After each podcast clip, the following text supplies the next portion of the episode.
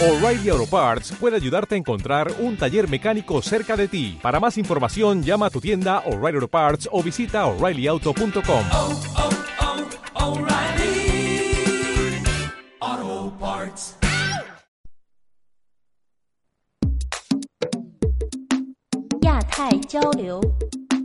아시아太平洋との連携アシアパシフィコは 함께해요. Contacto Asia-Pacífico. Acontecimientos, información y análisis que unen nuestras regiones. Una realización del Centro de Estudios Asia-Pacífico de la Universidad de AFIT. Bienvenidos a Contacto Asia Pacífico, un programa realizado por el Centro de Estudios Asia Pacífico y emitido a través de Acústica, emisora web de la Universidad de AFIT. Mi nombre es Juanita Sánchez y me acompañan Sebastián Toro y Juan Felipe Duarte. En la misión de hoy tenemos noticias de actualidad y un especial sobre el concurso del puente chino realizado en la Universidad Jorge Tadeo Lozano. Estos son los titulares. China pasa a ser un hito en los viajes de negocios. Obama hará histórica visita a Hiroshima. Singapur debe permanecer alerta a los signos de deflación. Rodrigo Duterte gana la presidencia de Filipinas. En China,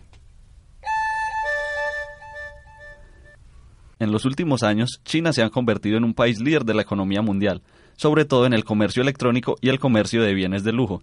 De acuerdo con el Global Business Travel Association, China ha superado a Estados Unidos en cuanto a gastos en viajes de negocios, con alrededor de 291 mil millones de dólares, comparado con 290 mil millones de dólares en Estados Unidos. Se espera que los gastos en viajes de negocios en China aumenten aproximadamente un 10% para el 2017. El crecimiento del gasto en los viajes de negocios ha sido propiciado por empresas chinas como Alibaba. No obstante, el interés extranjero en China se ha disminuido y ha llevado a países como India a ser más atractivos. Con base en estadísticas, el 95% de los viajes de negocios en China son locales, promoviendo el consumo en las pequeñas ciudades de este país, jalonando una mejor infraestructura dentro del mismo. en Japón, El próximo 27 de mayo, Barack Obama, acompañado del primer ministro Shinzo Abe, visitará Hiroshima, después de asistir a la cumbre del G7 en el centro sur de Japón. Esta visita, la primera de un presidente estadounidense en ejercicio a Hiroshima, fue descrita por la Casa Blanca como un esfuerzo por resaltar el compromiso de los Estados Unidos con la búsqueda de la paz y la seguridad en un mundo sin armas nucleares. El 6 de agosto de 1945, Estados Unidos lanzó la primera bomba atómica del mundo en Hiroshima, matando alrededor de 140.000 personas, incluyendo algunos que sobrevivieron a la explosión, pero que murieron poco después por la exposición a la radiación severa. Tres días más tarde, el ejército de Estados Unidos arrojó una bomba de plutonio en la ciudad portuaria de Nagasaki, matando unas 74.000 personas. Antes de su visita a Japón, Obama se dirigirá a Hanoi y Ho Chi Minh en Vietnam para mantener conversaciones sobre el avance de la cooperación en comercio, seguridad y derechos humanos. Allí pronunciará un discurso sobre las relaciones entre Estados Unidos y Vietnam. en Singapur, El Fondo Monetario Internacional comunicó que la autoridad monetaria de Singapur debe permanecer alerta ante los signos de deflación y ajustar su configuración política. El último ajuste que realizó esta autoridad para flexibilizar la política monetaria fue un alza en su banda de tipo de cambio. Los precios al consumidor en Singapur han caído en lo corrido del presente año y el Fondo Monetario Internacional anunció que se prevé que la inflación seguirá siendo moderada en 2016, antes de aumentar en 2017, a medida que se espera que los precios de las materias primas y la energía se recuperen gradualmente. Además, informó que el aumento del gasto en el presupuesto del país asiático fue oportuno, debido a que los riesgos de corto plazo han aumentado con un crecimiento acelerado.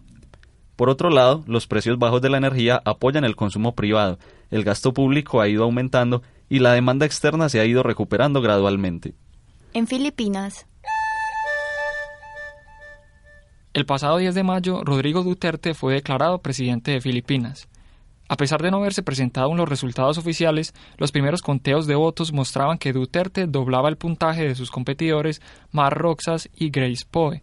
La campaña de Rodrigo Duterte fue muy controversial debido a sus ideas de gobierno, tales como ejecutar criminales y drogadictos para acabar con la delincuencia y arrasar con los corruptos de Filipinas, amenazas que conllevarían a la disolución del Congreso en caso de no acatar las órdenes del presidente y a masacres de los narcotraficantes del país. Actualmente, Filipinas se encuentra en un estado de pobreza y desesperanza y en varias zonas del país le temen a las acciones que Duterte emprenda en Filipinas. Especial Contacto Asia-Pacífico. Una oportunidad para profundizar en la región. El pasado 6 de mayo se realizó el capítulo colombiano del concurso Puente Chino en la Universidad Jorge Tadeo Lozano. El evento se realizó entre los estudiantes de chino mandarín de los Instituto Confucio de Colombia, con el fin de escoger al representante del país para competir con los mejores de Latinoamérica y poder participar en el puente chino a nivel mundial. Este encuentro consiste en un concurso de oratoria que reconoce el dominio, el manejo y la expresión del idioma, así como conocimiento sobre este país asiático. Santiago Encapié, estudiante del Instituto Confucio de Medellín, obtuvo el mayor puntaje entre todos los participantes y será el representante de Colombia. A continuación, Santiago nos cuenta en qué consiste el concurso del puente chino y cómo fue el proceso. Eh, bueno, el concurso Puente Chino es un concurso que se hace a nivel mundial, se realiza pues evidentemente en, China, eh, participan varios países de, de todo el mundo el concurso básicamente consiste en... Es un concurso de oratoria del idioma chino, mandarín. Se hacen actividades, se hacen presentaciones, se hace... Es un concurso como tal sobre, sobre el idioma. Entonces se prepara uno para, para hacer este tipo de presentaciones y, cosas demostrando pues los conocimientos en, chino mandarín. Mm, las eliminatorias para representar a Colombia son, se hicieron pues este año, se hicieron en Bogotá, es el tercero que se hace en Colombia. Éramos cuatro personas y fueron tres pasos que constaron básicamente de una presentación en chino, todo era pues en chino obviamente, una, un examen escrito y una, una presentación de talento. Eh, al final pues quedó que yo pues como el ganador y el segundo lugar, que somos los que vamos a ir a, yo voy a concursar al, a China y el segundo lugar que representa pues que estará como acompañándonos. Además, Santiago nos cuenta cómo fue su preparación desde que comenzó a practicar hasta el día de su presentación. Yo llevo dos años ya estudiando chino mandarín en el Instituto Confucio, comencé apenas en febrero del 2014 no tenía absolutamente nada conocimientos del idioma, o sea, fue simplemente apenas me había graduado del colegio el año anterior y dije quiero empezar a estudiar un nuevo idioma, indiferente cual sea.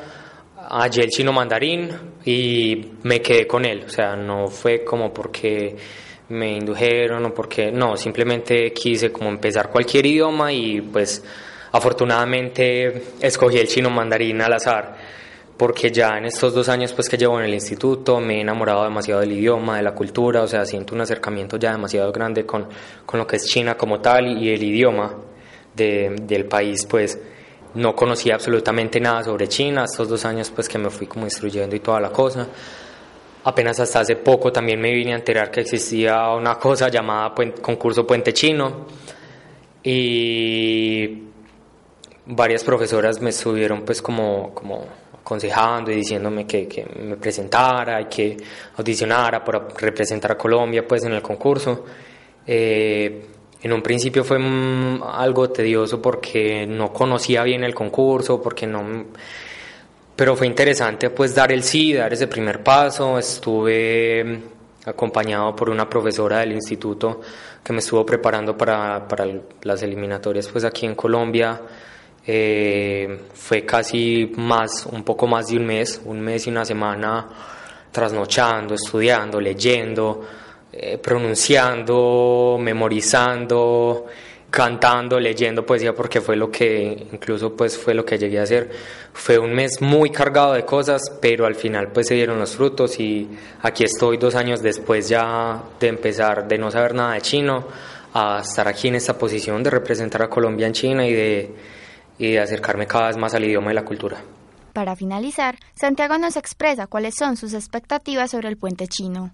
Eh, bueno, mis expectativas son, evidentemente son muy grandes, pues la idea es, es, es avanzar allá en China, la idea es, es conocer, es un espacio demasiado agradable, pues sé que será un espacio muy agradable, he tenido la oportunidad de hablar con el que representó a Colombia el año pasado, Mateo Maya, que es pues, también de aquí del Instituto Confucio de Medellín. Y bueno, mis expectativas son básicamente eso, o sea, aprender y, empaparme de, muchas cosas y vivir en carne propia lo que, lo que le mencionan a uno aquí en clases de chino mandarín, que China hace esto, en China se hace aquello, en China comen esto, en China juegan esto, pero mis expectativas son básicamente ir al país, conocer eso, vivir en carne propia esas cosas.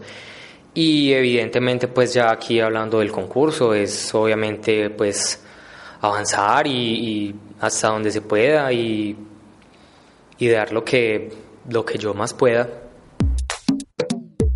Especial Contacto Asia-Pacífico. Una oportunidad para profundizar en la región. Hemos llegado al final de nuestra misión. Los invitamos a escuchar el próximo programa de Contacto Hacia Pacífico en señal en vivo todos los martes, jueves y domingos a las dos y media de la tarde por la emisora web acústica.edafit.edu.co. Muchas gracias a nuestros oyentes.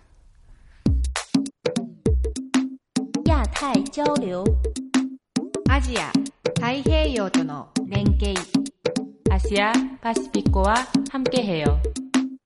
Contacto Asia-Pacífico. Acontecimientos, información y análisis que unen nuestras regiones. Una realización del Centro de Estudios Asia-Pacífico de la Universidad de AFIT.